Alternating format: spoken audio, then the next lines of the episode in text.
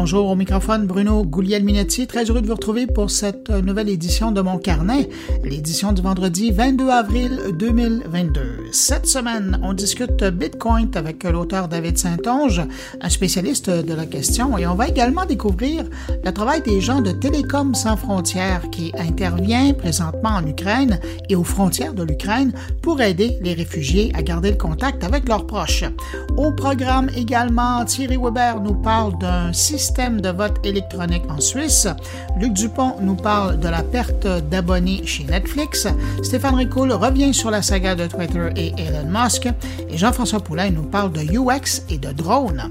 Alors voilà pour le contenu de cette édition de Mon Carnet. Sinon, je prends un instant pour saluer cinq auditeurs de Mon Carnet. Salutations toutes particulières à Cédric Marthe, Mousse Reda, Sinus 2112CA, iPod Learner et Valérie Gagnon. Et ces cinq auditeurs, ils ont deux choses en commun. En plus d'écouter mon carnet, ça c'est évident, ils ont laissé des notes d'appréciation et un commentaire, notamment sur Apple Podcast, pour commenter le podcast et dire ce qu'ils aimaient de notre rendez-vous hebdomadaire.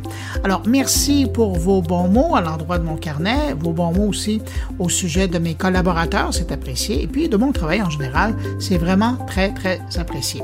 Et tiens, euh, je vous invite, vous, oui, vous, à prendre deux minutes de votre temps, si vous aimez mon carnet, de passer sur Apple Podcast ou euh, de publier un mot euh, sur les réseaux sociaux pour y laisser une trace de votre appréciation de mon carnet. Parce que je vois les chiffres des écoutes semaine après semaine qui sont toujours en croissance et ça c'est vraiment intéressant euh, de voir ça, on est très heureux.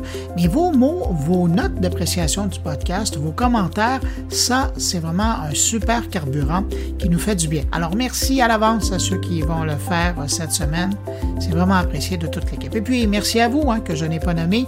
Merci d'être là cette semaine. Peut-être que c'est la première fois ou peut-être que c'est la 15e ou 16e fois depuis le début de l'année.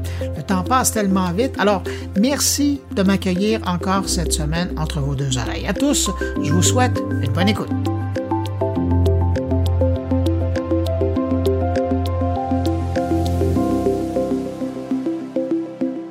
Huitième semaine de conflit en Ukraine et comme à l'habitude, je vous parle du conflit mais sous l'angle numérique, en commençant par le rôle des satellites dans cette guerre. Et je ne parle pas des satellites d'Elon Musk qui permettent aux Ukrainiens de se connecter à Internet, mais bien des satellites, particulièrement des commerciaux, qui servent présentement à documenter la guerre. Vous allez voir, je parle de documenter la guerre parce que sur le territoire ukrainien commence déjà le travail d'enquête concernant les crimes de guerre. On a tous tête ces images de ces femmes, ces enfants, ces hommes morts sur le bord d'un trottoir ou près de leur véhicule. Et j'arrête là pour les images. Donc, vous savez de, quoi je parle lorsque je parle de crimes de guerre perpétrés par des soldats de l'armée russe lors de déploiements dans différentes zones du pays.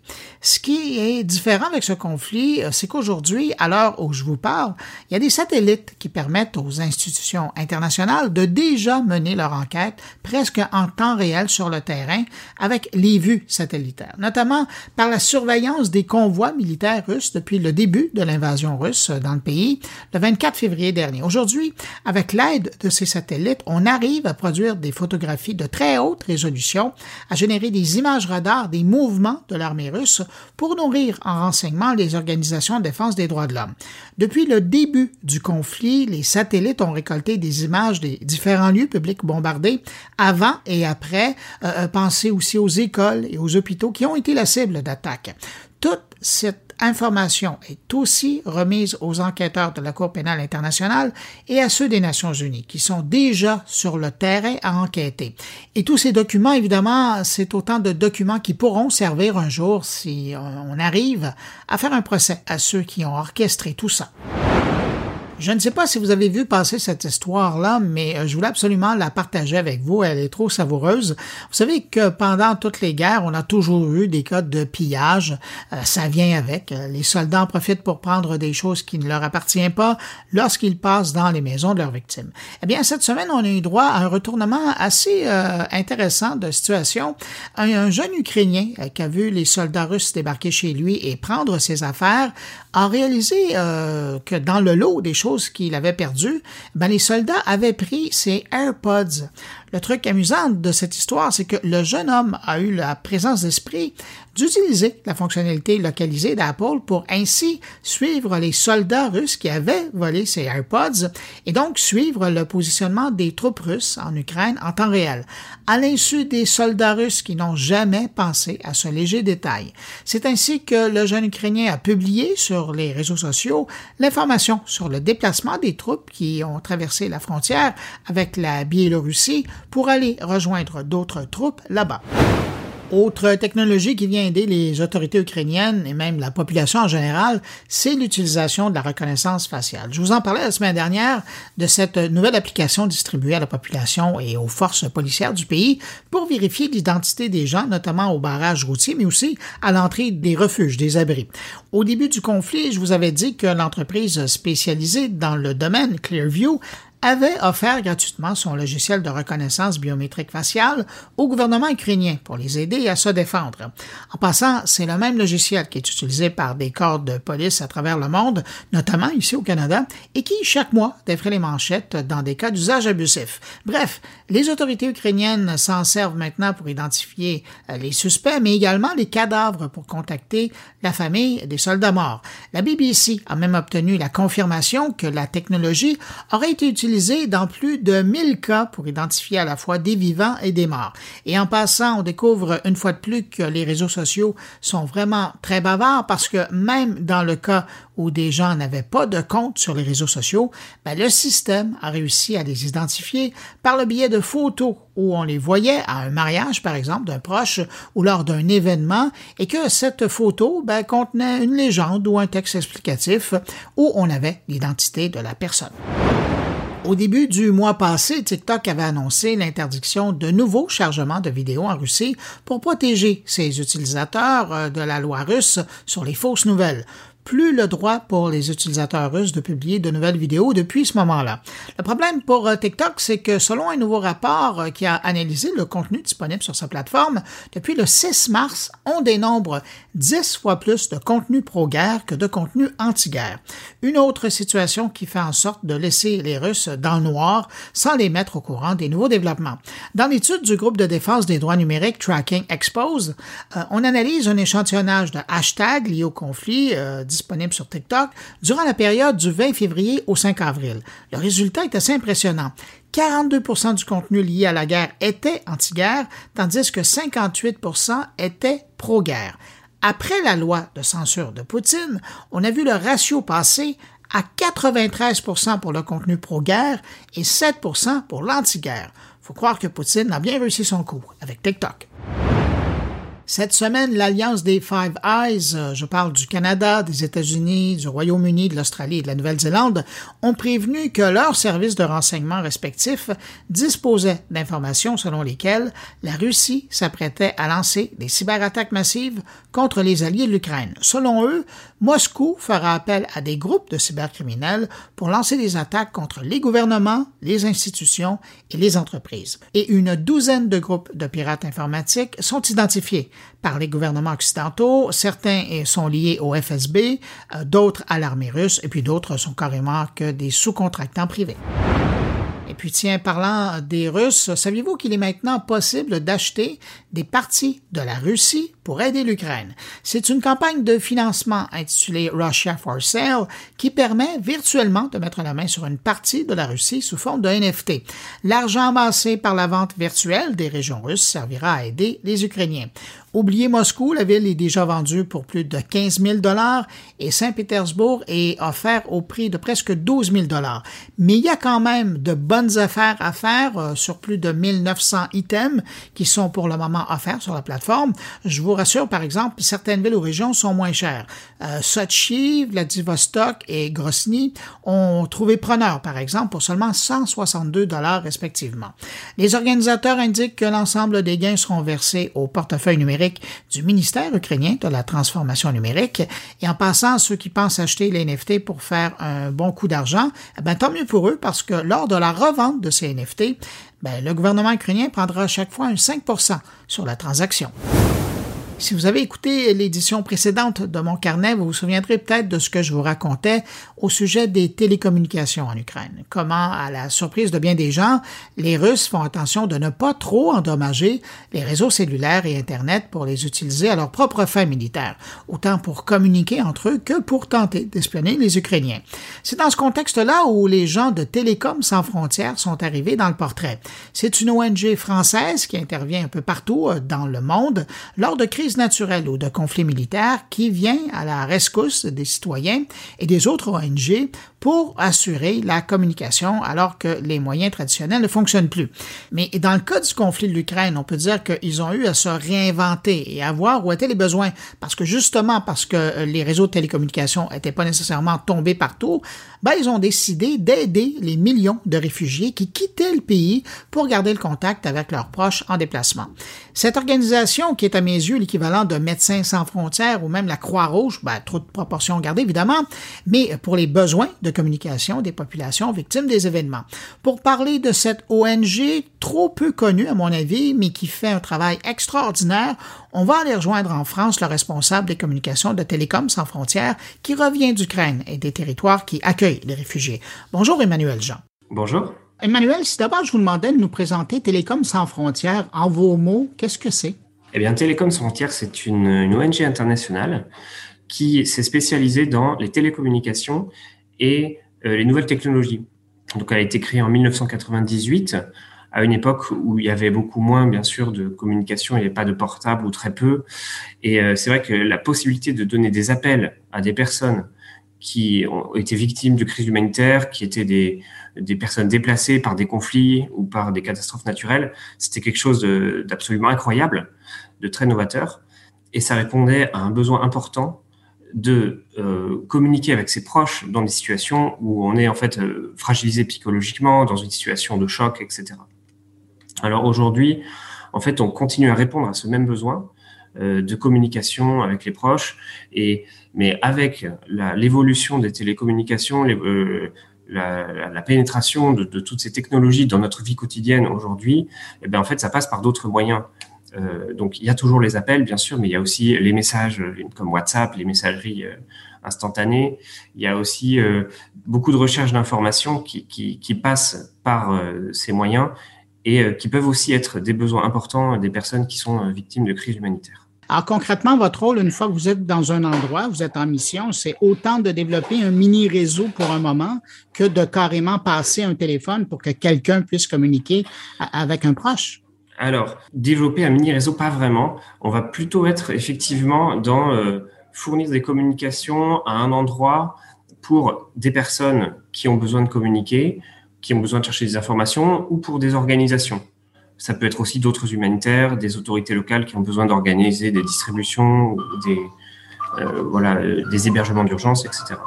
Évidemment, dans l'actualité très récente, euh, on vous a vu euh, débarquer en Ukraine, dans les pays limitrophes où il y a des camps de réfugiés, mais c'est pas que ça. Je regardais euh, ce que vous faites un peu partout. vous êtes en Afrique notamment, dans différents pays, après des cyclones, après des, crises humanitaires. Voilà. Alors, c'est vrai qu'il y, a beaucoup de catastrophes naturelles, parce que les catastrophes naturelles, c'est des endroits où euh, particulièrement les communications vont être coupées. Et donc, alors là, la dernière mission de ce type qu'on a faite, c'est le cyclone Batirai euh, à Madagascar. En réalité, il y a eu euh, trois ou quatre cyclones à la suite. Et donc, on avait une équipe là sur la côte est de Madagascar, à, à Manakar, Mananzar, et effectivement, dans ces situations-là, les communications ne sont plus disponibles. Ce qu'on appelle les communications terrestres, hein, donc le portable, même si on l'a dans notre main, c'est quand même une communication terrestre parce que tout passe par voilà les antennes, les câbles, etc. Et donc dans ces cas-là, en fait, il n'y a que les communications satellitaires qui permettent de passer des appels ou d'avoir une connexion Internet. Et c'est ce qui s'est passé à Madagascar. Les opérations de téléphonie qu'on a organisées, elles sont passées par du téléphone satellitaire, et puis, on, a aussi fourni des, connectivités Wi-Fi euh, via du satellite pour euh, les organisations qui étaient sur place. Euh, comment fonctionne Télécom sans frontières au niveau du financement? Je vois qu'il y a de l'appel aux dons sur vos différents réseaux sociaux, mais je présume qu'il n'y a pas que ça. Vous devez avoir des supporters qui sont dans le décor. Oui, tout à fait. Alors, donc sur notre site tsfi.org, vous voyez nos partenaires qui sont des entreprises particulièrement du monde des télécoms et qui nous finance globalement TSF pour nos actions d'urgence, de réponse à tous ces types de missions-là qui peuvent varier. Hein. Et puis, pour des crises particulières, effectivement, il nous arrive de faire des appels aux dons, comme c'est le cas sur l'Ukraine, parce que ben, voilà, on considère qu'il y a un besoin plus important sur cette crise qui va du coup nécessiter ou alors s'inscrire dans le long terme, euh, voilà, ce qui n'est pas du tout pareil qu'une catastrophe naturelle où on va venir, on va fournir quelque part, on va remplir le, gap entre la coupure des communications et le rétablissement par les opérateurs locaux. Euh, mais voilà, quand, quand, on doit s'inscrire sur du plus long terme, c'est vrai qu'on peut avoir besoin d'autres financements et c'est là qu'on va faire des appels aux dons ou des événements, des choses comme ça. Parce que c'est ça l'honneur de la guerre, hein, dans votre cas, c'est d'arriver entre la coupure et, et euh, le redéploiement d'un réseau en guillemets normal, mais enfin qui, qui, qui, ressemble à ce qu'était auparavant. Mais justement, pour arriver à faire ces missions-là, quel type de personnel vous envoyez? Euh, est-ce qu'il y a des permanents, des bénévoles? Ce sont des, des ingénieurs, des techniciens? À quoi ça ressemble? Alors, oui, tout à fait. Donc, c'est vrai que nous, TSF, on a un peu cette fonction de de ce qu'on pourrait appeler la première urgence, on va dire le premier mois. Ah, vous êtes la Croix-Rouge des télécoms. oui, si on veut. C'est vrai que cette période où il n'y a vraiment pas de communication, où il y a aussi beaucoup de contraintes terrain, euh, manque d'électricité, euh, difficultés logistiques. Et c'est là que nous, effectivement, tant en termes de, de, de, préparation humaine, donc de formation, etc., et de matériel, on va pouvoir apporter euh, quelque chose de, de, très spécifique parce qu'on a aussi des solutions légères. Et alors, en termes d'équipe, eh bien, on a effectivement des permanents qui euh, sont. Alors, on, a une équipe technique hein, qui est composée d'ingénieurs télécoms, en gros, qui reçoivent une formation particulière à leur arrivée à TSF, qui leur permet de, bah, voilà, d'utiliser euh, ces, équipements-là. Euh, on a des volontaires qui vont être formés, eux aussi. Alors, certains ont un background technique d'autres non. Mais euh, voilà, ceux qui ne le sont pas, ils vont pouvoir faire de la logistique, ils vont pouvoir faire des opérations téléphoniques qui nécessitent une compétence technique moindre, euh, mais qui ont une disponibilité évidemment pour se déployer euh, rapidement comme ça, j'allais dire du jour au lendemain, quand il y a une catastrophe. Et si on parle concrètement euh, de vos efforts que vous êtes en train de faire en Ukraine et dans les pays limitrophes, là, je parlais des, camps de réfugiés, euh, ça ressemble à quoi? Vous étiez euh, au début d'avril, vous personnellement, sur le terrain. À quoi ça ressemble? Qu'est-ce que vous faites comme opération? Alors, c'est vrai que l'Ukraine est, bon, alors toute crise est particulière, l'Ukraine est particulière. Donc, c'est un conflit. De manière un peu étonnante, quelque part, les communications ne sont pas coupées à l'intérieur de l'Ukraine. D'habitude, c'est coupé. Là, ça l'est pas. Euh, on a des personnes qui sont beaucoup en transit. Il n'y a pas vraiment de camp encore. Euh, alors, est-ce qu'il y en aura? D'ailleurs On n'en sait rien. Mais en tout cas, aujourd'hui, de ce que moi j'ai vu, c'est vrai que les gens arrivent à la frontière et soit euh, veulent se rendre ailleurs parce qu'ils ont une connaissance ou parce qu'ils sont allés une fois dans tel ou tel pays. Donc, euh, quelque part, c'est deux choses auxquelles on n'est pas habitué, nous, TSF, dans nos réponses. C'est-à-dire qu'en général, il n'y a pas de communication et les gens sont quelque part. Donc, eh bien, on s'adapte en fait à ça. Euh, dans nos actions. Donc, comment on a fait? Dans, une première phase de réponse immédiate qui a commencé là quelques jours après le début de, l'offensive euh, fin février, on a fourni des communications à des abris d'urgence en fait, où les gens vont rester euh, quelques heures à quelques jours, on va dire, avant d'aller plus loin. Donc notamment à Lviv, là on a une équipe qui est aujourd'hui à Vinitia qui continue un petit peu euh, ça tout en, tout en étant déjà euh, sur la préparation de la suite.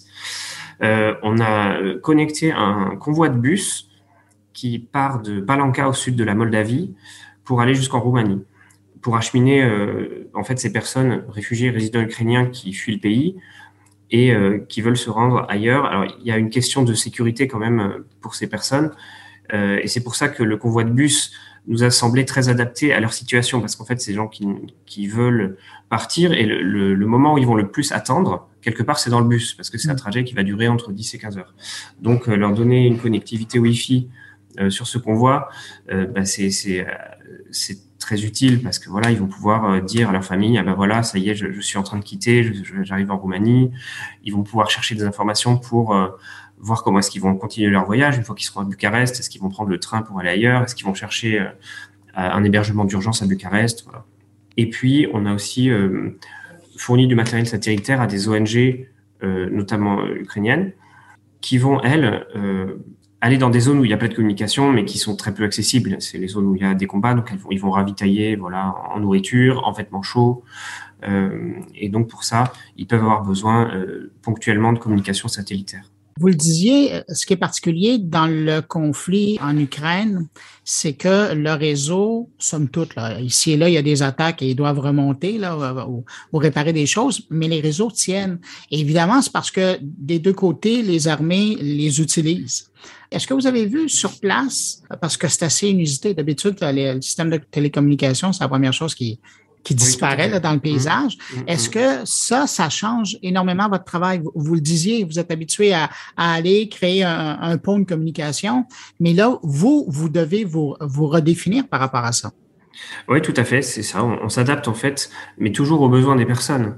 Ces personnes qui sont en transit, elles vont, elles vont avoir besoin, par exemple, d'appeler à l'extérieur de l'Ukraine. Et donc ça, comme l'Ukraine n'est pas dans, dans l'Union européenne, en fait, les frais d'appel sont beaucoup plus importants. Donc bon, ben voilà, on, va répondre à ce besoin en leur proposant, je sais pas, des appels euh, IP qui euh, permettent de réduire les coûts et qui peuvent être même gratuits hein, pour eux évidemment si c'est nous qui les fournissons et pas trop cher pour nous. Euh, voilà. Et puis et, puis il y a une question d'accès à l'information aussi. Quand on quitte son pays, quand on a laissé sa maison, évidemment on est dans un état de stress important qui fait qu'en fait on se dit mais comment je vais faire? Surtout s'il y a des enfants. Hein. On a vu qu'il y avait quand même beaucoup de femmes et d'enfants qui qui étaient obligés de partir.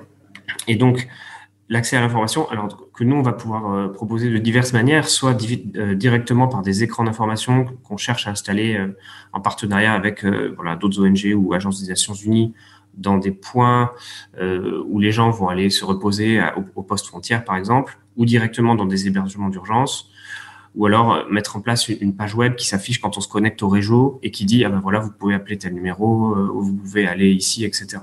Donc euh, voilà, on va essayer de, dans cette situation-là où les communications sont pas coupées, bah, essayer de voir quels sont les besoins des personnes auxquels on peut répondre, nous, avec euh, notre compétence de, télécom et nouvelles technologies. C'est toujours fascinant. Je, pense à votre exemple de bus euh, qui sont connectés, qui sont branchés, qui offrent la Wi-Fi. Il y a quand même, c'est un peu significatif de notre époque. Vous, voyez tous ces gens-là qui, euh, bon, avant la guerre, vivaient normalement comme, comme vous et moi.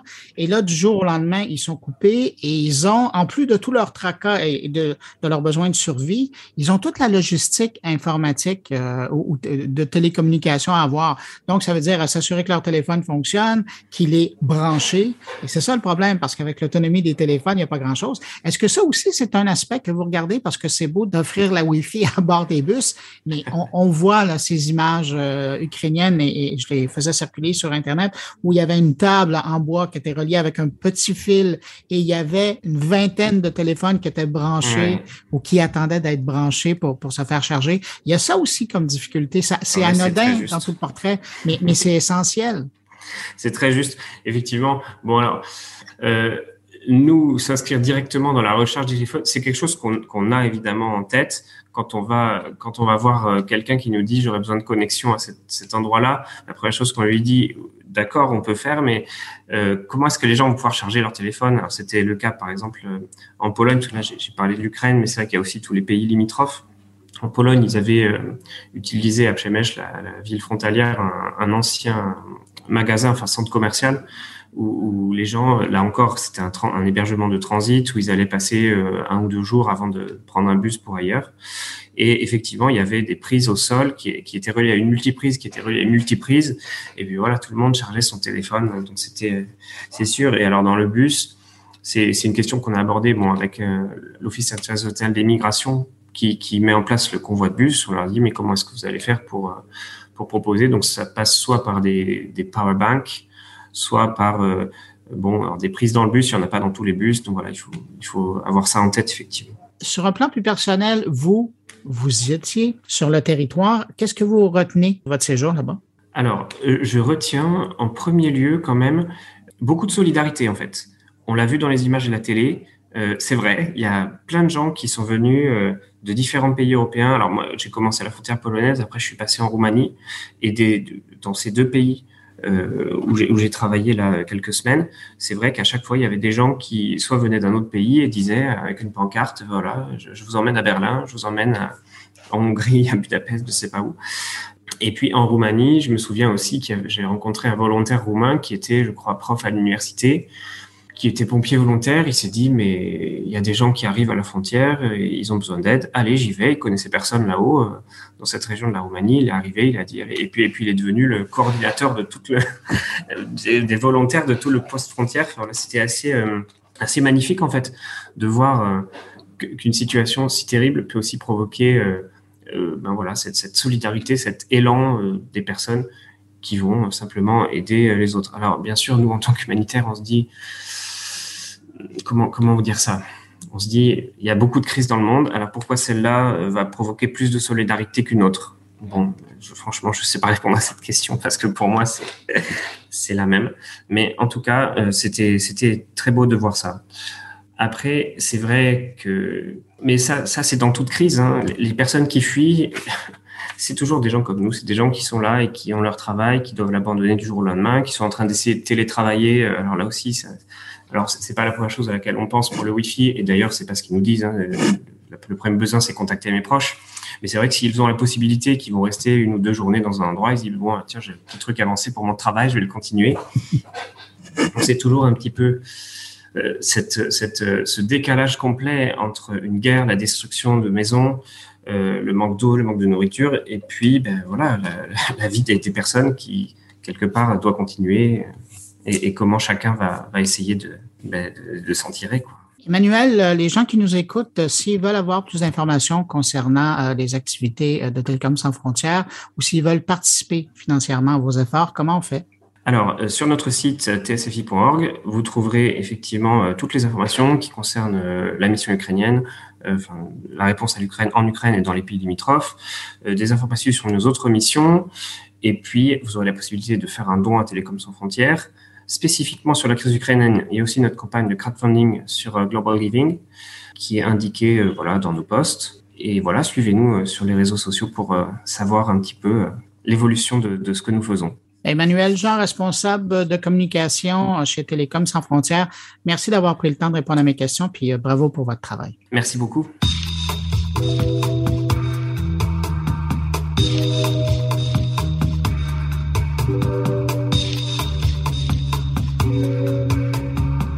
Depuis le début de la guerre en Ukraine, puis on pourrait même reculer jusqu'au début de cette période inflationniste qu'on vit présentement, on s'est remis à parler un peu plus des bitcoins dans l'actualité. Euh, je vois passer des histoires tous les jours, euh, le gouvernement ukrainien qui finance sa défense par les bitcoins, euh, les riches russes qui utilisent le bitcoin pour survivre, entre guillemets, alors que leurs comptes bancaires ont été gelés à l'étranger. Et autour de moi, ben, je vois des gens se poser des questions, d'autres qui veulent en acquérir. Alors je me suis dit que c'était un bon moment pour faire le point sur le sujet avec un spécialiste, David Saint-Onge, qui est notamment l'auteur du livre Tout sur Bitcoin aux éditions d'Ecoland. Bonjour, David Saint-Onge. Bonjour, bonjour Bruno. Écoutez, en 2000, je lisais quelque part en 2018, vous avez commencé à vous intéresser au Bitcoin. C'est parti de quoi cet intérêt-là? Ben, c'est. Euh, j'ai été invité à une conférence de, de, développeurs, puis euh, euh, le sujet de Bitcoin s'est invité à la table lors d'un lors d'un apéro euh, à la conférence des développeurs à Orlando, en fait. Puis moi, j'avais déjà lu quelques livres sur Bitcoin. J'ai été introduit par un collègue au minage de, de crypto-monnaie. Ça, ça m'intéressait au niveau technique. C'était très intéressant pour moi de créer de la monnaie, de, de la valeur en utilisant du vieux matériel informatique pour miner. Là, ça me ça, ça, ça m'intéressait énormément. Fait que j'ai commencé à m'intéresser sur le sujet, mais au début, je comprenais rien de, tout ce qui était en arrière. C'était juste euh, un, c'était vraiment euh, le joujou technologique ou technique qui m'intéressait, euh, l'aspect technique en fait. Et, donc le sujet s'est invité à, la table et j'avais lu deux trois livres sur le sujet, puis j'ai commencé à débattre avec des gens très très intelligents qui connaissaient quand même l'économie, qui avaient un, un bon bagage là-dedans. Puis j'ai je me suis totalement fait euh, détruire. Je J'avais pas les réponses à toutes leurs questions. Les autres, évidemment, étaient dubitatifs par rapport à Bitcoin.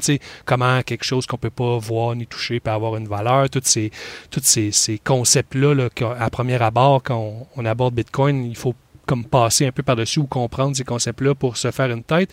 Ben, ces gens-là m'ont complètement euh, mis KO. J'avais pas d'argument pour, pour me défendre. Là, j'ai dit, ben, il me semble qu'il y a quelque chose là-dedans. Euh, c'est un sujet qui est intéressant, je, vais m'y mettre. Et je me suis mis très, très sérieusement là, pendant, euh, ben là, si j'ai pas arrêté depuis 2019. J'ai commencé à m'intéresser un peu en 2018. En 2019, mon intérêt était beaucoup plus euh, euh, précis là, et acharné. J'ai lu une trentaine de livres sur des sujets économiques, sur la monnaie, sur l'histoire de la monnaie, sur Bitcoin, sur la, la blockchain pendant tout ce temps-là. Puis là, après ça, ben, j'avais les armes pour me défendre avec des gens intelligents qui connaissent plein de sujets puis qui peuvent débattre. Euh, et la conclusion de, cet événement-là était, est toujours intéressante dans le sens que la, personne qui avait calmé le jeu en disant Bon, mais écoute, si Bitcoin c'était si intéressant que ça, les gens en achèteraient, les, les gens en finance en achèteraient. Euh, tu sais, il y avait un peu clos la discussion en disant ça. Puis, ben, au final, on a vu là, récemment dans les nouvelles que plusieurs compagnies en achètent comme un edge contre l'inflation. Et cette personne-là qui avait calmé le jeu à l'époque a même fini par acheter des bitcoins à suite avoir suivi mon cours que j'offrais au collège euh, Maisonneuve. Donc, tu sais, c'est, sur une période de deux ans, tu sais, l'espèce de, combat initial, de débat initial, la recherche, après ça, euh, informer les gens qui, avec qui je débattais du sujet, euh, finalement, leur prémisse de dire pourquoi personne n'en achète était fausse. Maintenant, les gens, les compagnies et les gens en finance en achètent. Puis pour eux-mêmes, finalement, s'intéressent au sujet puis, puis en achètent. Donc, c'est un beau cycle. C'est un peu ça qui a parti toute ma frénésie, en fait, de lecture. Voilà. Bien, parlant de frénésie, il faut que je vous pose la question parce que la semaine dernière, j'ai vu une étude euh, australienne sortir leur sujet. Est-ce que vous, vous avez des traits narcissiques et machiavéliques? Parce que c'est comme ça qu'on décrivait les gens qui s'intéressaient, qui investissaient dans les crypto-monnaies. Très bonne question. Ce que je peux vous répondre, c'est à tout le moins les gens qui s'intéressent à Bitcoin euh, euh, de la manière frénétiquement, de la manière que j'ai fait, sont, sont, à tout le moins monomaniaques. Ça, euh, ça j'en connais beaucoup de, Bitcoiners et c'est vrai qu'il y, a des caractéristiques en ce moment qui sont, qui sont très reconnaissables. C'est tous des gens qui questionnent, qui, questionnent, disons, le système ou qui sont, qui ont des sceptiques, qui aiment qui vont pas nécessairement se fier à, à première abord à, aux idées préconçues, tout ça, ils vont essayer de chercher eux-mêmes euh, les réponses. Ça, il y a ce trait-là. Puis c'est aussi la plupart des gens que je connais, comme ça prend euh, des centaines, voire des milliers d'heures pour maîtriser le sujet, ben, c'est tous des gens qui, qui tombent dans un sujet puis qui font qui, qui s'y intéressent frénétiquement. Donc, c'est il y a un terme pour ça, ça s'appelle des monomaniaques. Ça a l'air étrange comme mot. C'est pas très c'est pas dangereux être monomaniaque. Ça veut juste dire qu'on s'intéresse très intensément à certains sujets. Moi, j'étais comme ça toute ma vie. Euh, avant de m'intéresser à Bitcoin, je m'intéressais à l'astrophysique puis au whisky, puis tu sais, euh, donc, euh, donc, donc j'ai même, je vous le partagerai, je sais pas si vous aimez le whisky, mais j'ai écrit un, petit résumé de 30 pages sur l'histoire du whisky, comment c'est fait, puis tu sais, par rapport à des recherches que j'ai fait. Donc, j'ai fait la même chose pour Bitcoin. J'en ai écrit un livre qui, qui, qui, a été publié. Mais pour en revenir à la question, je ne sais pas si les, euh, les, Bitcoiners sont narcissiques ou. je pense que dans l'article, ça, ça, allait même à dire jusqu'à psychopathe. Mais ce que je peux vous dire, c'est que oui, il y a des très reconnaissables chez les gens qui s'intéressent à Bitcoin en ce moment parce que ça, comme je vous ai dit, ça, demande vraiment un, effort pour, euh, pour, pour, le connaître. Puis ça, ça va tendre à changer. Euh, à mesure que des outils pour la compréhension de Bitcoin vont exister, puis à mesure que les gens, euh, que ça va se développer, les gens n'ont pas besoin d'avoir... bon, Bruno, je vous donne un exemple. Est-ce que vous savez comment ça fonctionne la Banque centrale, la Fed aux États-Unis, puis les bons, euh, les, titres du Trésor, puis comment l'emprunt, tout ça se fait entre les deux pour créer la monnaie, puis la monnaie dette, d'émettre que les banques, après ça, émettent les billets, puis ça se retrouve dans votre... Il n'y a personne qui comprend ça, là. mais les gens utilisent le dollar US puis le dollar canadien quand même éventuellement, peut-être que ça sera la même chose avec Bitcoin. On n'aura pas besoin d'avoir tout ça en arrière pour, s'en servir. Mais en ce moment, les gens qui s'intéressent au sujet, c'est super important qu'ils connaissent ça parce qu'on est encore dans une phase d'adoption. Il faut comprendre qu'est-ce qu'il y a en arrière pour pouvoir dire Hey, écoute, étudie ça, regarde ça, c'est peut-être l'avenir, ça, répond à tel, tel. Il faut faire la recherche. Mais dans 15 ans, les gens vont avoir un compte de banque en, Bitcoin, puis ils ne se poseront pas la question d'où ça vient, combien il y en a, pourquoi c'est. Euh, donc, donc, euh, tout ça, euh, pour vous dire, je, me ramène.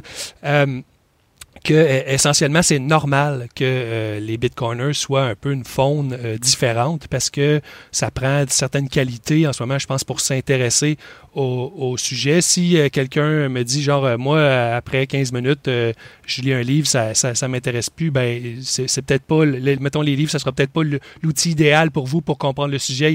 vous pouvez écouter des podcasts, vous pouvez, mais faut avoir faut, faut être capable de s'intéresser à un sujet pendant plusieurs heures pour le comprendre. D'ailleurs, je, reviens encore.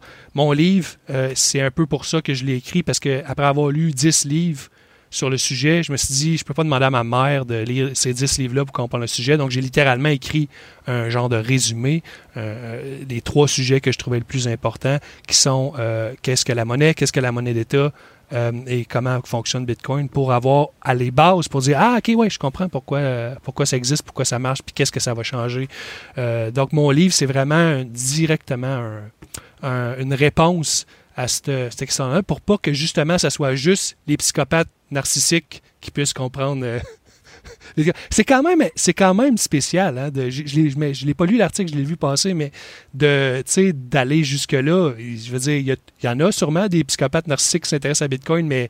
Euh, ah, ils s'intéressent à d'autres sujets aussi. Ils s'intéressent à d'autres sujets, puis il y, a sûrement des gens très, très normaux qui s'intéressent à Bitcoin, mais comme, comme je vous ai dit, c'est vrai par contre que la plupart des Bitcoiners euh, hardcore, entre guillemets, qui s'intéressent beaucoup au sujet que je connais, ont des traits de personnalité qui sont, euh, qui sont, euh, qui sont différents, de, disons, de la masse, parce qu'il faut avoir une certaine soif d'approfondir un sujet. Fait que ça serait ça ma, ma, réponse. Je crois pas que c'est des narcissiques psychopathes, mais clairement, c'est des gens qui ont une, une, une, propension à, à, l'apprentissage de, de nouvelles choses. Voilà.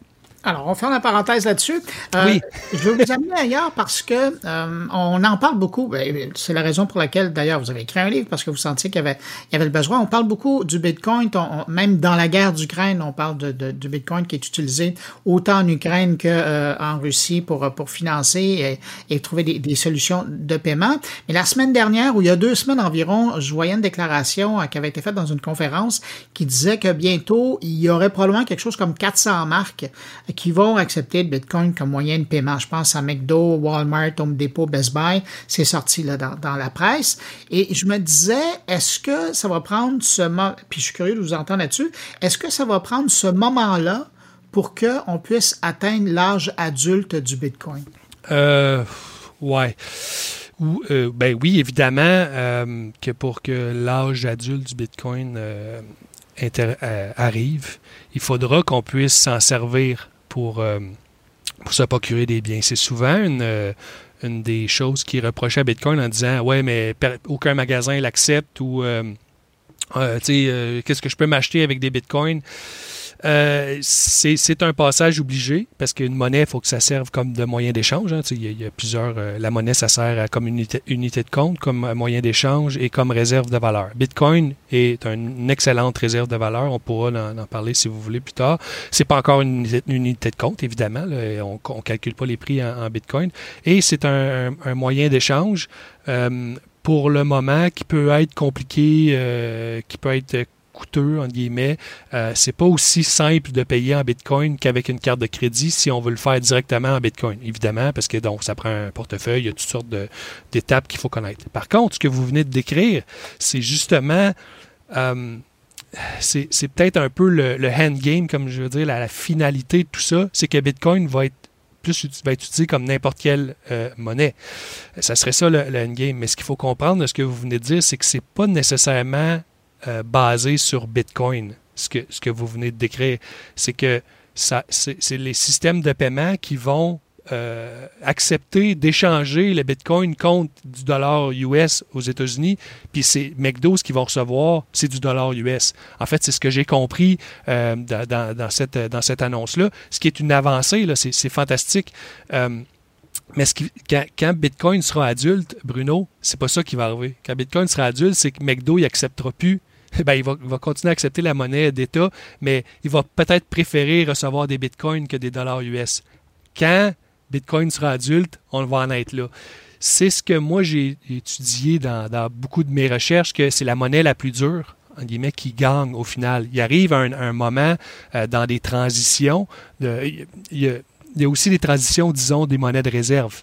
Euh, vous savez qu'au début, il y avait euh, les, les réals espagnols, les réals portugais, euh, les, les, les, voyons, le, le, gulden néerlandais, ensuite la livre sterling, ensuite le dollar US.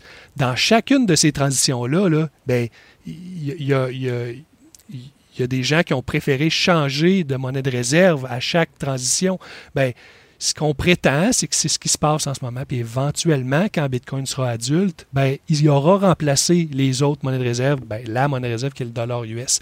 Et peut-être qu'à ce moment-là, les gens vont dire non, non, non, attends, là, ils change pas le Bitcoin vers du dollar US. Là, là prends mes dollars US puis mets-les en Bitcoin. C'est là que Bitcoin. Donc, j'adore votre question. Je pense que ça, ça résume parfaitement qu'est-ce qui pourrait arriver puis qu'est-ce qui se passe en ce moment. On est encore à l'étape de dire ben oui, moi j'ai des bitcoins dans un wallet sur mon portefeuille, ben je vais les échanger à McDo puis McDo va recevoir des dollars. Éventuellement, peut-être que ce sera l'inverse. Vous aurez des dollars dans votre compte, puis McDo va les prendre puis va les échanger contre, des bitcoins. Puis là, ceux qui sont nouveaux là, dans, le sujet, là, puis moi, je me, je me ramène, il y a trois ans, quand j'entendais des bitcoiners plus euh, qui ont découvert Bitcoin avant moi, quand ils disaient ce genre d'affaires-là, j'étais comme, ben voyons donc, pourquoi pourquoi, pourquoi quelqu'un voudrait avoir des bitcoins au lieu des dollars US? Je veux dire, tu ne peux même pas les tenir dans tes mains. Mais c'est tout, tout le, phénomène d'étude de la monnaie, qu'est-ce que la monnaie, l'évolution des monnaies, les monnaies de réserve, qui fait qu'on peut en arriver à une conclusion euh, comme ça. Euh, il y a un livre d'ailleurs qui s'appelle Layered Money qu'on est en train de traduire, qu'on a fini la traduction, qui va s'appeler La monnaie pyramide, qui explique justement euh, comment Bitcoin pourrait s'insérer au, au, au, sommet de la pyramide de la monnaie, puis d'avoir en dessous toutes sortes d'étages de monnaie comme on a aujourd'hui euh, pour en finir avec des, mettons, des dollars, des billets qu'on peut qu'on échange. Et en passant, les billets qu'on échange là, euh, de main à main, c'est pas ça la monnaie de réserve. Hein. La monnaie de réserve, c'est les titres de, de la banque, de la Fed, c'est les, les obligations d'épargne américaines. C'est ça la monnaie de, de réserve à la base. Mais éventuellement, Bitcoin pourrait remplacer ça. Puis on pourrait en dessous avoir des monnaies de, des crypto-monnaies de, banque euh, centrale, on pourrait avoir des stablecoins, on pourrait avoir des bitcoins, on pourrait avoir tout un, étage comme ça. Donc, dans ce livre-là, c'est proposé comment ça pourrait se passer. Euh, c'est super intéressant. Fait qu'une fois qu'on connaît ça, qu'on a intégré ces concepts-là, après ça, c'est pas compliqué de penser que peut-être qu'éventuellement, Bitcoin sera au sommet de la pyramide de la monnaie, puis que euh, quand on ira chez McDo, ben, on pourra payer directement en Bitcoin ou de dollar canadien à Bitcoin. C'est très, très possible une fois qu'on connaît ces concepts-là. J'aime bien votre explication. Euh, David, ma dernière question. Euh, quelqu'un qui connaît, ben, qui écoute, puis comme la plupart des gens du public en général, euh, qui entend parler du Bitcoin et qui se dit, ben, j'aimerais peut-être ça essayer. au moins d'en acheter un, petit bout, une décimale ou une infime décimale, question de, participer, de sentir que, je, comprends l'expérience. Bon, mis à part de mettre la main sur votre livre et, de lire, euh, ce sera quoi la première étape? Est-ce que c'est de se rendre dans un guichet automatique de Bitcoin, de mettre sa carte de crédit là-dedans et d'acheter euh, une infime décimale pour en avoir 50 euh, dollars et puis après on regarde le cours. allez, qu'est-ce que c'est? Tout à fait. C'est souvent ce que je conseille euh, des gens qui s'intéressent au sujet, euh, la première chose qu'il faut faire quand on, obtient des bitcoins, c'est se développer une carapace par rapport aux fluctuations de prix. C'est souvent quelque chose qu'on euh, qu'on décrit dans Bitcoin. On dit ça peut pas être une monnaie, c'est beaucoup trop volatile. Je fais une mini parenthèse pour vous expliquer pourquoi c'est pas grave la volatilité dans Bitcoin. ben pas que c'est pas grave, ce serait mieux s'il n'y en avait pas, mais la, la volatilité existe dans Bitcoin parce qu'on peut pas ajuster l'offre. L'offre de nouveaux Bitcoin est programmée d'avance jusqu'en 2000 140, quand il n'y aura plus de Bitcoin, de nouveau Bitcoin qui sera émis, on le sait d'avance. On sait déjà le calendrier euh, d'offres. Ça, ça fait que quand il y a beaucoup de demandes pour Bitcoin, on ne peut pas créer plus de Bitcoin pour satisfaire la demande. Puis quand la demande baisse, ben, il y a un afflux de nouveaux Bitcoin qui est peut-être trop élevé pour la, pour la demande. Donc, quand il y a plus de demandes que de nouvelles offres, le prix monte Puis quand il y a moins de demandes que de nouvelles offres, le prix baisse. C'est ça qui explique les, les variations.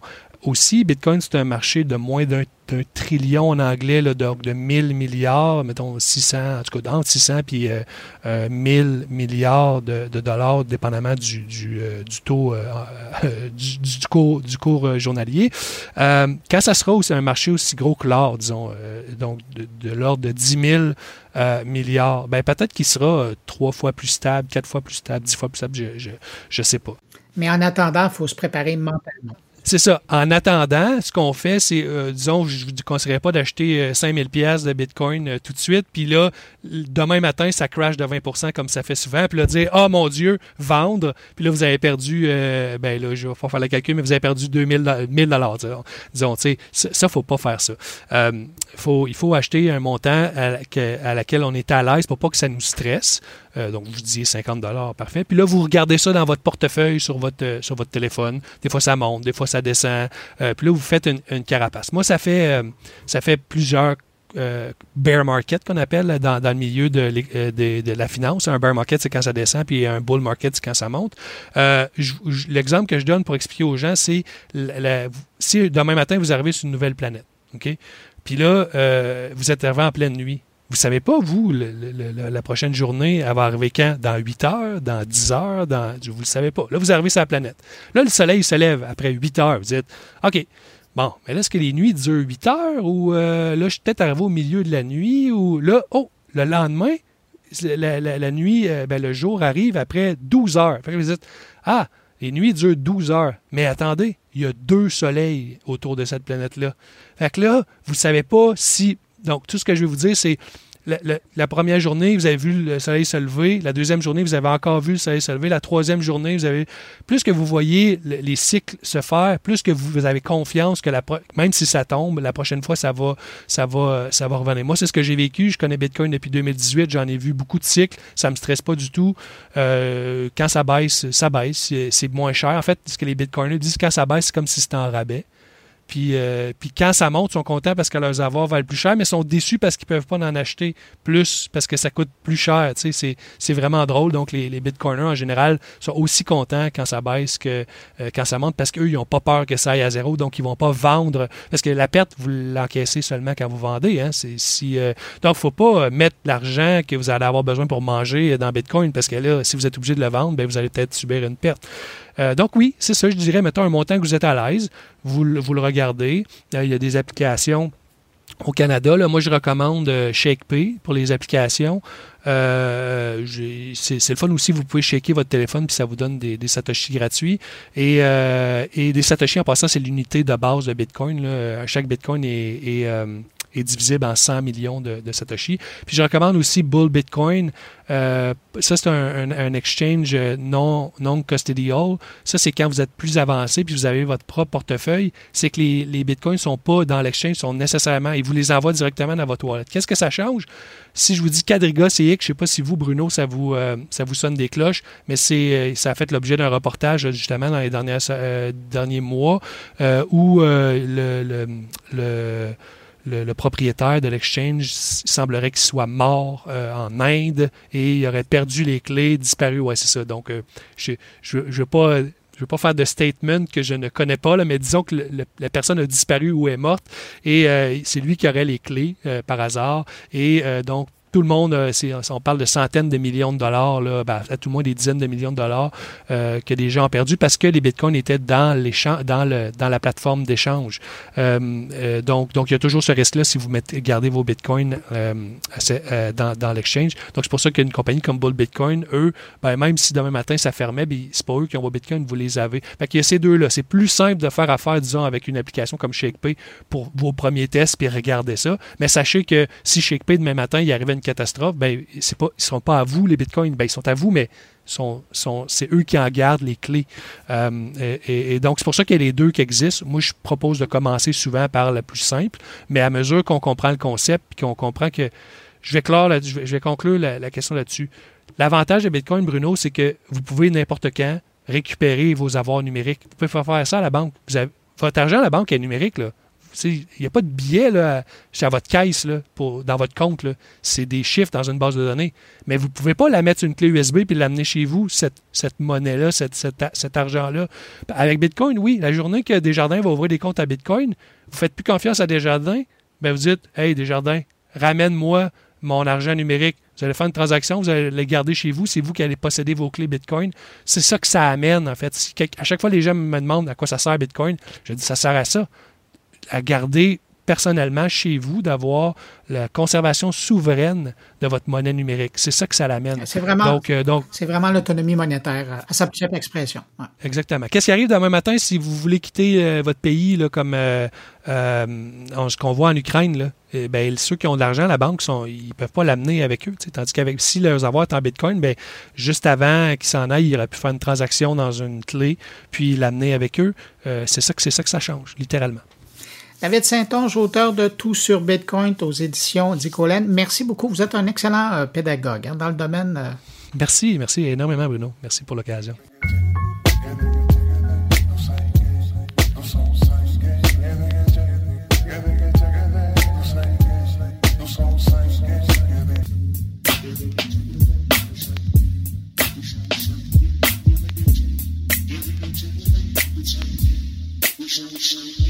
Autour maintenant de mes collègues, on commence avec euh, Thierry Weber qui nous parle du système de vote électronique suisse développé par le service de la Poste nationale. Bonjour Bruno, bonjour les auditeurs de mon carnet. Le nouveau système de vote électronique de la Poste suisse continue d'être développé. La Suisse ne dispose actuellement d'aucun système de vote électronique. La Poste suisse avait d'ailleurs retiré son premier projet en 2019 après la découverte de failles informatiques. Le canton de Genève en avait fait de même en 2018 pour des raisons financières cette fois-ci.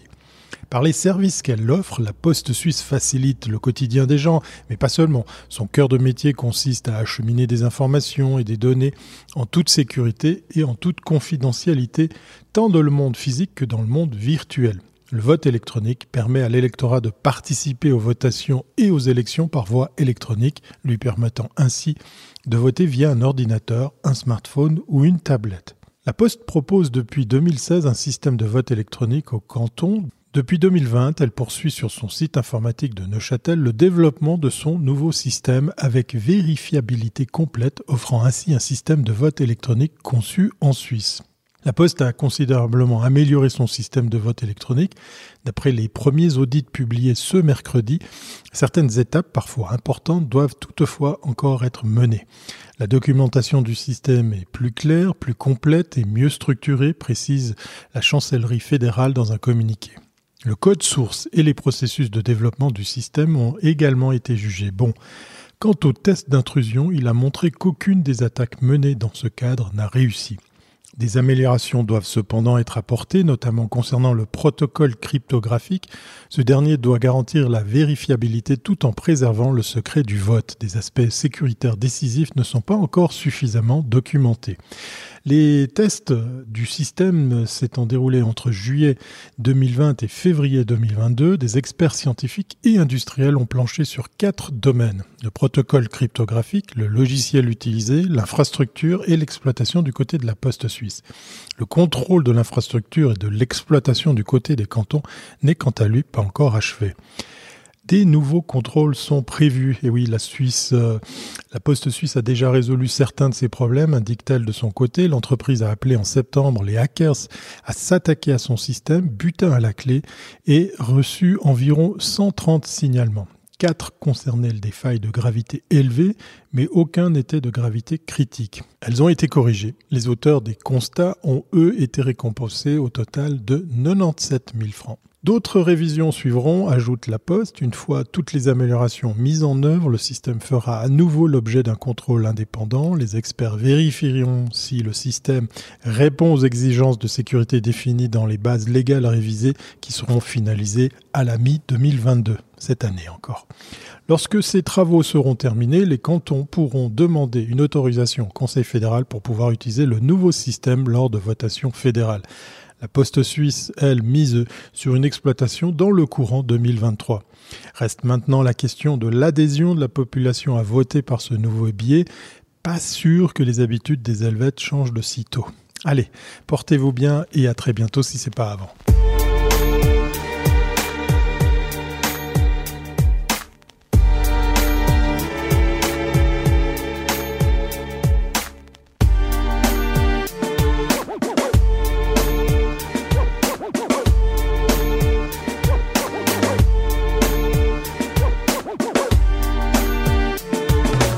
Vous avez probablement entendu parler de cette nouvelle ces derniers jours. Netflix qui confirme avoir perdu des abonnés dans les derniers mois alors que la plateforme promettait à ses investisseurs de plutôt aller en chercher.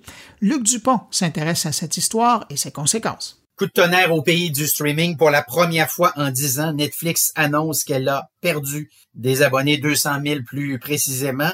Euh, la surprise est d'autant plus euh, totale qu'on avait euh, initialement promis 2 millions de nouveaux abonnés. Et ce n'est pas tout. Netflix annonce que pour le prochain trimestre, elle perdra un autre 2 millions d'abonnés. Comment expliquer ce résultat?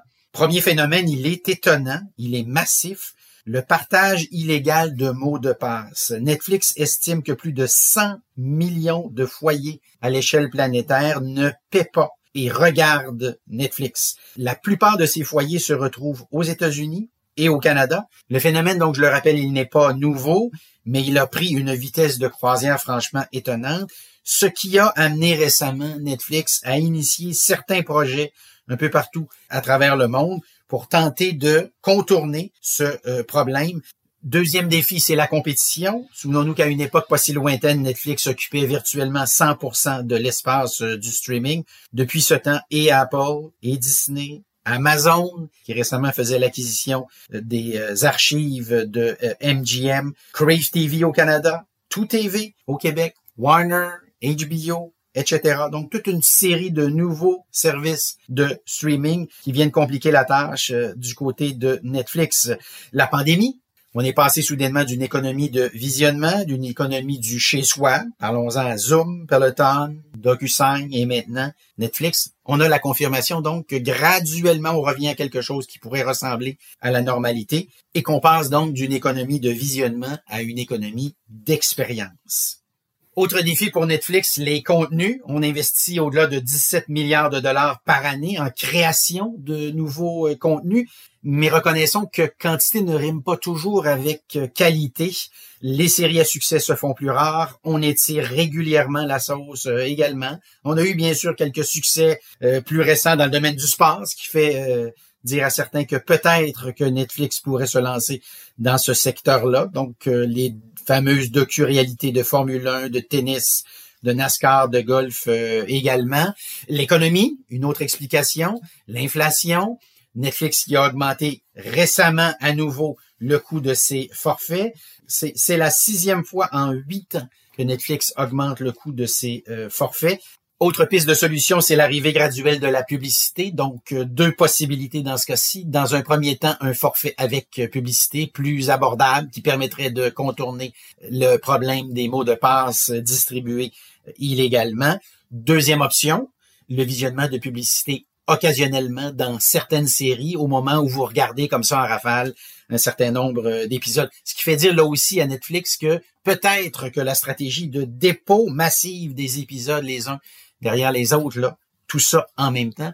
Peut-être que c'est une mauvaise idée. Ce qu'on a constaté récemment, c'est que plusieurs de ces séries-là sont visionnées très rapidement et par la suite, on ne revoit plus ces mêmes euh, abonnés. Donc, plusieurs pistes de solutions potentielles pour euh, Netflix. Seule bonne nouvelle pour Netflix, la Corée du Sud a vu ses revenus augmenter de 52% Mais dans les circonstances, c'est une bien mince consolation.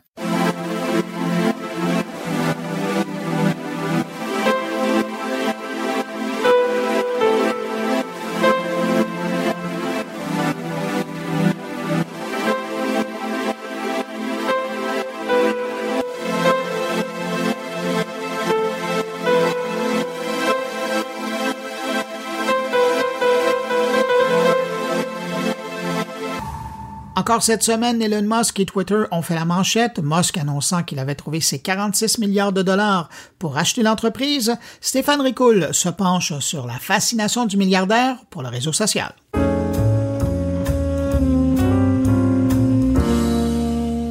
Four twenty, 420.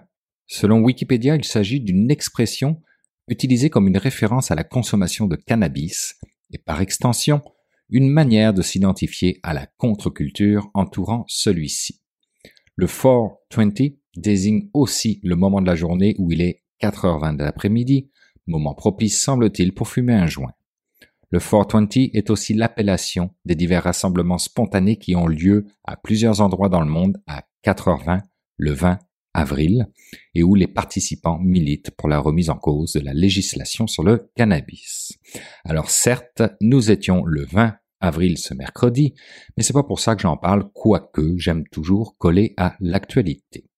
J'en parle parce que Elon Musk, vous le savez, après avoir essayé de racheter les actions de Tesla en 2018 à 420 dollars, 420 comme par hasard, a essayé jeudi 14 avril dernier d'acheter Twitter à 54 dollars et 20 l'action.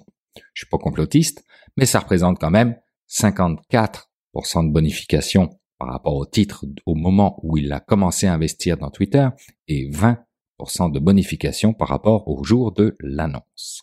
4, 20. Bref, j'arrête là. C'était surtout pour l'anecdote plus qu'autre chose. Si je ramène à présent cela dans un contexte d'économie numérique, ce choix d'Elon Musk est définitivement une critique directe de la politique actuelle de la direction de Twitter. Preuve en est le fameux sondage dont Luc Dupont a parlé la semaine dernière dans mon carnet, sondage aucunement scientifique et sans grande valeur qu'il a lancé le 25 mars et qui demandait à ses followers s'ils pensaient que Twitter adhérait rigoureusement au principe de la liberté d'expression, essentiel au fonctionnement de la démocratie selon lui. Sans surprise, le non l'a emporté à plus de 70%, invitant l'homme d'affaires à se demander s'il fallait créer un nouveau réseau social. Et deux jours avant tout ça, il avait demandé si les algorithmes de Twitter devaient être passés en open source, ce qui rendrait leur code accessible et modifiable. Aucun hasard là-dedans, au contraire, puisque Elon Musk est considéré comme libertarien proche de la gauche, et que le fils même de Donald Trump lui avait déjà demandé de sauver la liberté d'expression et de créer un réseau social qui ne soit pas biaisé. Pour preuve, le contenu de la lettre envoyée par Elon Musk au conseil d'administration de Twitter dit que Twitter ne prospérera pas ni ne remplira sa mission sociétale de liberté d'expression dans sa forme actuelle. Et effectivement, Elon Musk ne fait pas fausse route lorsqu'il dit que Twitter ne prospérera pas et qu'il affirme que Twitter a un énorme potentiel et qu'il va, lui, le réaliser. Si on compare Twitter aux autres géants du numérique, avec 220 millions d'utilisateurs actifs par jour, il fait piètre figure face aux 2,9 milliards pour Facebook, 2 milliards pour YouTube et 1 milliard pour TikTok. Et malgré un chiffre d'affaires de 5 milliards de dollars, Twitter continue de perdre beaucoup d'argent, estimé à 221 millions de dollars. Et pire encore, sa part de marché pour la publicité en ligne ne représente qu'un maigre 1,1%.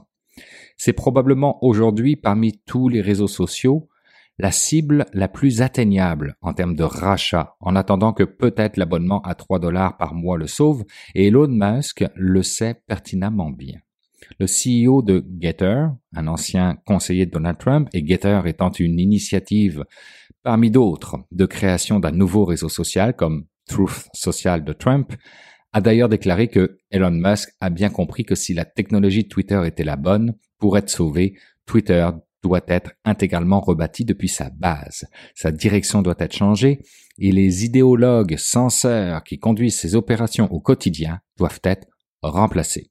Rien de moins si vous voulez mon avis.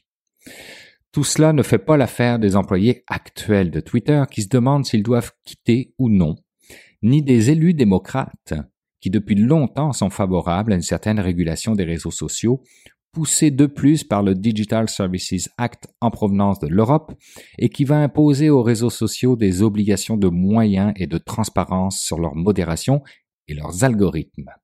Et à propos de l'Europe, c'est le président sortant actuel Emmanuel Macron qui est allé d'une sortie dans le média Le Point lors d'un entretien exclusif et qui disait que les plateformes viennent utiliser nos libertés antiques et post-révolutionnaires pour les détourner de leur essence.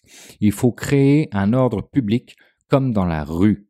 Quand on lit ce que pense Mark Zuckerberg, par exemple, ou Elon Musk, qui est devenu actionnaire de Twitter et qui est libertarien, on se rend compte qu'ils ont aussi une vision du monde. Or, la société qui se dessine ainsi n'est pas toujours démocratique. On comprend qu'un Twitter libre, comme l'entend semble-t-il Elon Musk, pourrait donc nuire à son propre développement. Sans mise en mémoire tampon des publications haineuses, offensantes ou extrémistes, les utilisateurs individuels seraient certainement moins susceptibles d'utiliser Twitter. Et pire encore, le fameux 1.1% de part de marché pour la publicité en ligne pourrait encore fondre un peu, puisque annonceurs et éditeurs pourraient être préoccupés par le fait que leur message soit associé à des publications problématiques, de par l'absence de normes de contenu. C'est sans doute pourquoi Elon Musk risque fort de vouloir créer une entreprise basée sur le modèle d'affaires lié à l'abonnement, en se concentrant d'abord sur Twitter Blue, dans le but de supprimer progressivement la diffusion de publicité et en faire un véritable média ou plutôt une machine à capter de la donnée. Pas si fou Elon Musk. Alors comme le titre de Wall Street le dit, nous sommes en droit de nous demander mais que veut faire Elon Musk avec Twitter? Une chose est certaine, s'il arrive à ses fins, je n'entrevois pas beaucoup de positifs dans la réputation des réseaux sociaux en général. Les dérives sans contrôle seront nombreuses, les poursuites battront tous les records et le clivage sociétal ne fera que s'empirer au nom d'une liberté d'expression qui ne s'accorde et ne s'accordera jamais avec le manque de régulation de ces espaces publics.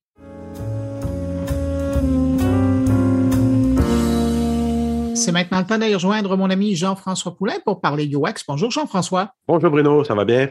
Oui, Jean-François, cette semaine, tu nous parles de recherche de UX et de drones. Exactement. C'est un peu dans l'actualité. On a entendu parler avec l'Ukraine puis l'application des drones dans un domaine militaire.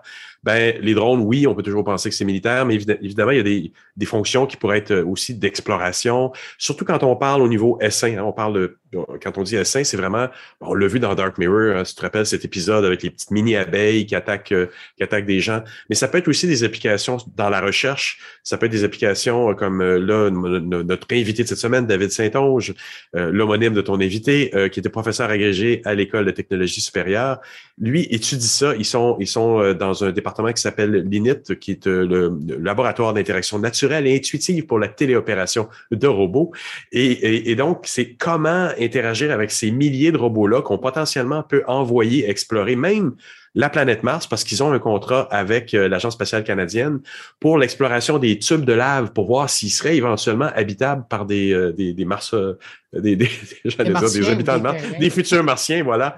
Et, et, donc, mais ça peut être utilisé plus, plus, pratiquement pour, par exemple, contenir la nappe de, de plastique qu'il y a dans, dans le Pacifique avec des, des, des micro-robots, des robots qui sont autour et qui la contiennent, qui la remènent vers le milieu pour vers des, des centres de recyclage, si on veut. Donc, tout ça, ben, ça prend un humain pour le contrôler dans, dans, dans, dans l'absolu. Puis cette entrevue-là que j'ai faite avec euh, David était super intéressante parce que ça, ça amène très loin. Et, dans son laboratoire, il m'a même appris qu'ils utilisaient l'intelligence des, des, des, artistes et des marionnettistes aussi pour voir un peu, ben, avec deux mains, comment on contrôle plusieurs marionnettes.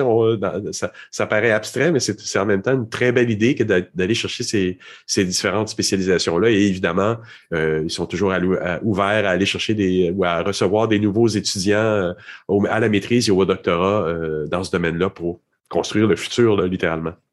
C'est vraiment fascinant de voir comment, quand on, s'ouvre un peu euh, les œillères, de voir quel champ d'expertise on peut aller chercher, car aucun lien avec ce qu'on fait pour justement aller plus loin dans la recherche. Oui, exactement. Ah oui, un très, très bel exemple. Puis on peut très, très bien voir aussi les liens avec le monde du jeu vidéo. On en parle dans l'entrevue. Mais évidemment, contrôler des choses qui sont un peu plus abstraites et, sous la forme d'un essaim comme ça, on peut imaginer des jeux comme Warcraft, Starcraft et autres, où des fois on contrôle ce genre de choses-là. Donc, il y a des choses qui ont déjà été faites dans, dans, le, domaine du jeu vidéo qui peuvent aussi être un, un de ces domaines-là dont tu parles, effectivement. Ben, Jean-François, merci beaucoup pour euh, cette rencontre avec euh, notre deuxième David Saint-Onge de la semaine. Et on va écouter ton entrevue. On se retrouve la semaine prochaine. Salut. Merci, Bruno. Ce que je fais au niveau de la recherche à l'ETS, euh, je dirige le laboratoire Init Robot pour interaction naturelle et intuitive pour la téléopération de robots. Puis il y a plusieurs mots-clés importants. Il y a interaction naturelle, il y a téléopération et il y a robot avec un S. Donc, on travaille toujours sur des groupes de robots. Dans mon laboratoire, on travaille toujours sur des ensembles de robots qui collaborent ensemble pour mener à bien des missions. Et on s'intéresse donc au côté intuitif, naturel de la téléopération, c'est-à-dire vraiment côté opérateur. Donc, comment, comment on peut rendre la vie plus simple pour l'opérateur qui doit euh, gérer 10, 20, 30, 100 robots en même temps sur le terrain pour différents types de missions.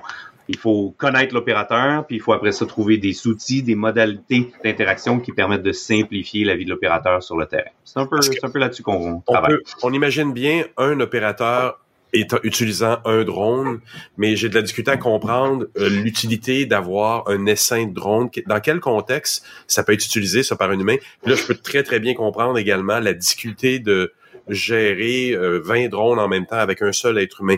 Mais j'imagine que c'est beaucoup le contexte qui, qui justifie le, le, le, fait de contrôler 20 drones en même temps. Là. Quelle, quelle sorte d'opération ça peut vouloir dire, ça? Ben, je dirais que la plupart des opérations où on a un seul robot qui va euh, sur le terrain, on peut avoir avantage à démultiplier les robots. Hein, parce qu'à partir du moment où on n'a plus d'un robot, qu'on a un ensemble de robots qui fait une mission, ben, s'il y en a un qui euh, reste bloqué, s'il y en a un qui euh, se brise, se heurte à quelque chose, les autres peuvent se réorganiser et poursuivre la mission. Quand on a un seul robot démineur, ben, si le robot démineur se bloque quelque part, il réussira pas et on va être obligé soit d'aller chercher manuellement, soit d'en envoyer un autre. Si on a un groupe de robots qui s'en vont faire ça, si on a deux ou trois qui restent bloqués en chemin, on, risque de pouvoir mener à bien la mission euh, quand même. Donc là, je dis des mineurs, mais les applications, disons, les plus, euh, les plus souvent mentionnées dans ce domaine-là, c'est tout ce qui est de l'exploration. Donc à partir du moment où on a un gros territoire à couvrir, c'est sûr que si on a un seul appareil, ça va lui demander généralement beaucoup plus de temps pour couvrir tout ce territoire-là, alors que si on a plusieurs appareils en même temps, c'est le même principe que la, la, la recherche qu'on fait, les chaînes humaines qu'on fait pour traverser, par exemple, un boisé pour trouver quelqu'un. Euh, on, on, peut ah penser exactement la même chose avec des robots, que ce soit au sol ou dans les airs, peu importe. Mais si on a plusieurs en parallèle qui, euh, qui font la recherche, ben, potentiellement ça va aller beaucoup plus vite que si on a un seul. Et encore une fois, si on a un ou deux qui s'accrochent quelque part, qui tombent, qui manquent de batterie, etc., ben, les autres vont se réorganiser pour pallier à ce manque-là. Donc, euh, recherche et sauvetage, euh, réponse aux mesures d'urgence dans des, des, situations humanitaires. On peut même utiliser les, les, robots comme nœuds de communication pour aider les intervenants à rester connectés quand toutes les tours ah cellulaires sont tombées. Euh, on peut penser aussi à exploration spatiale. Donc, on a une subvention avec l'Agence spatiale canadienne en ce moment pour l'exploration de Lavatube, donc des, vraiment des tunnels qui pourraient être intéressants pour faire des abris euh, pour les astronautes éventuellement qui iraient euh, s'installer à, moyen long terme, c'est ça. Mais donc, ces, ces tunnels-là, on les connaît pas. On n'est pas capable de les analyser à partir de l'espace. Il faut qu'on envoie des robots. Mais si on envoie juste un gros rover à, à quelques milliards et qui reste coincé, l'air fou un peu, là. On n'est pas capable d'aller le chercher puis de sortir de là. On n'a pas, on, a une, vue très, très, très limitée de ce qui, de ce qu'il voit et où est-ce qu'il est. Si on en plusieurs, ben là, si on a un ou deux, encore une fois, qui restent coincés, les autres vont pallier, vont continuer la mission, puis on va réussir à aller chercher l'information qu'on a besoin sur la cartographie de ce tunnel-là, est-ce qu'il va être habitable ou pas, etc. Donc, c'est plein de petits exemples comme ça, mais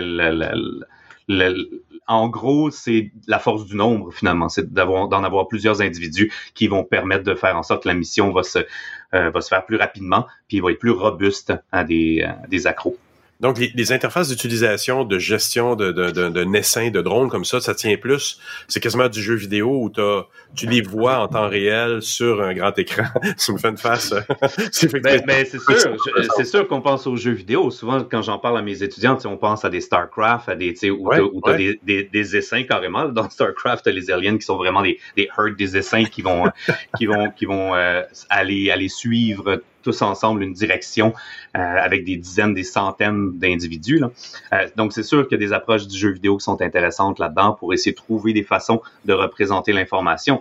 Après, euh, ce qu'on veut surtout, c'est diminuer la charge cognitive de l'opérateur dans, dans ces interactions-là. Fait qu'on va surtout essayer de trouver des stratégies où, justement, on va peut-être pas représenter les 100 ou les 1000 individus ça peut être un petit peu trop versus, versus justement c'est ça versus justement des jeux vidéo où on voudrait peut-être justement tous les représenter parce que c'est impressionnant c'est mais mais ça reste euh, difficile à gérer d'en avoir autant d'individus. Donc on peut essayer d'avoir euh, d'extraire des leaders pour essayer de donner des points euh, qui nous permettent de comprendre et de gérer un peu plus les essais. Donc il y a vraiment beaucoup de stratégies qui nous permettent d'essayer de simplifier un peu le, juste la compréhension de l'opérateur avec ce qui se passe sur le terrain, ce qu'on appelle le situational awareness, là, qui est aussi classique en, aviation. donc, comprendre ce qui se passe sur le terrain avec les robots. Quand on a un grand nombre de robots, c'est très complexe pour l'opérateur. Est-ce que c'est un, dérivé aussi de ce qu'on voit euh, plus souvent en Chine, là, où ils les utilisent littéralement pour faire des formes, pour faire des spectacles euh, grand public, où il y a là aussi une espèce de forme de coordination, mais elle est plus automatisée aussi. Mais, mais j'imagine qu'il doit y avoir quand même des interfaces pour les pour les utilisateurs, les contrôleurs de tout ça. Ça, ça, ça me semble éminemment compliqué là, quand même tout ça. Ouais, dans leur cas, c'est très graphique. Donc, c'est comme tu l'as mentionné, des, des, euh, des figures qu'ils vont vouloir faire dans le ciel, qui vont être scriptées à l'avance. Donc, on a plusieurs de ces systèmes-là qui sont complètement aveugles, hein, qui vont recevoir juste une position et une trajectoire même d'un ordinateur de contrôle au sol. Puis, ils vont simplement suivre ça en n'ayant aucune connaissance de ce qu'il pourrait y avoir comme obstacle autour d'eux ou même des autres drones qui sont autour d'eux. Donc, c'est ce qu'on appelle une approche centralisée, c'est-à-dire qu'on a un, un système de contrôle au sol qui contrôle spécifiquement chacun des engins. Alors que quand on parle d'essais robotiques, de groupes de robots auto-organisés, mais ben là, les groupes de robots échangent entre eux, discutent entre eux. Puis l'avantage de ça, c'est justement s'il y en a quelques-uns qui bloquent, qui plantent, comme j'ai dit, ils se réorganisent pour poursuivre la mission, ah. alors que dans les, les drone shows qu'on voit, s'il y en a deux ou trois qui plantent, ben faut que ce soit l'opérateur en arrière qui essaie d'arranger un peu la figure pour que ça n'ait pas trop l'air, euh, ça pas trop l'air qu'il y en a deux ou trois qui ont planté, parce que eux par eux-mêmes vont pas se réorganiser pour pallier à ça. Et qu'est-ce que ça a pris pour toi de d'être dans ce domaine-là? Parce que ce que tu décris là, c'est au-delà de l'interface. quand tu dis qu'un robot va devoir prendre des décisions également pour faire pour, avoir des réactions face à son environnement ou face à sa, une panne d'un collègue à côté de lui, etc. Tout ça, ça tient, comme tu dis, de la robotique, voire de l'intelligence artificielle. Quelle mm-hmm. sorte de quelle sorte de capacité t'as amené à, à, travailler dans ce domaine-là C'est complètement fascinant. C'est pas, tu viens pas du monde du, du, design. Quand on parle de design UX en ce moment dans le marché, on parle beaucoup des gens qui sortent en graphisme, mais, mais là, on parle de quelque chose qui qui, qui est du UX ou de l'interface utilisateur beaucoup plus avancé, beaucoup plus complexe. Là. Oui, ben, c'est de l'interaction personne-machine, euh, personne-robot en, en, général. Euh, puis je pense que ça retouche plusieurs aspects du UX, même si c'est officiellement deux domaines séparés, en l'interaction personne-machine et le UX. Et le UX, effectivement, est plus du est généralement plus associé aux interfaces graphiques, mm-hmm. mais on utilise exactement les mêmes approches, les mêmes modalités, les mêmes considérations, puis les mêmes théories en arrière que ce qu'on va faire en interaction personne-machine aussi. C'est juste qu'on est plus souvent avec des, euh, des robots physiques qu'avec des écrans, mais on a souvent aussi des interfaces graphiques de toute façon pour contrôler ces écrans-là. Ce qui m'a amené à, ça, en fait, c'est euh, là on ouvre une boîte de Pandore. on, pourrait, on pourrait en discuter très longtemps, là, mais euh, j'ai fait ma formation en génie mécanique et j'ai tout de suite commencé à travailler. Je voulais faire ma formation de façon en génie mécanique pour travailler avec des artistes. Et dès que j'ai terminé euh, ma formation, j'ai commencé avec, à travailler avec des artistes en art vivant. Donc on parle de théâtre, danse, mais également avec des artistes en art visuel au bout de quelques sept ou huit ans comme ça à travailler, euh, à être sur le, le milieu professionnel, j'ai commencé à travailler avec des artistes qui s'intéressaient plus à l'art robotique. Et on a fait quelques installations où on avait plusieurs robots, puis on parle de petits nombres, trois, quatre robots, qui étaient conçus exactement de la même manière, qui avaient exactement les mêmes algorithmes, mais on voyait dans les salles d'exposition, dans les festivals où on allait, des gens qui leur euh, projetaient des personnalités, qui disaient, ah, celui-là, il, est vraiment plus peureux, hein, il s'approche moins des gens. Ah, celui-là, il, est vraiment entreprenant, il vient tout le temps voir les gens. Alors que du point de vue de l'ingénieur, moi, ils, étaient tous absolument identiques. Donc, ils projetaient des personnalités. Puis là, j'ai fait, mais ça, c'est fascinant. Comment on peut avoir un groupe d'individus artificiels, un groupe de robots artificiels qui vont avoir des, qui, qui, qui vont être perçus de façon complètement différente par l'audience. Ouais. Puis oui, c'est sûr qu'il y a une projection anthropomorphique ou zoomorphique selon le cas, mais c'était toujours des objets très géométriques, abstraits, ah, qui n'avaient pas de, de, de, auxquels on ne pouvait pas associer juste par leur forme, du moins, on ne pouvait pas associer des qualités anthropomorphiques ou zoomorphiques. C'est des, des, des, formes géométriques abstraites. Et même à ça, on fait une projection, on leur met une personnalité. Fait que c'est là que j'ai commencé à m'intéresser justement à la personnalité ce qu'on appelle l'expressivité des robots, comment rendre les robots plus expressifs et utiliser cette expressivité-là comme canal de communication avec, euh, avec les opérateurs pour simplifier un peu leur, leur travail. Ouais, c'est ça.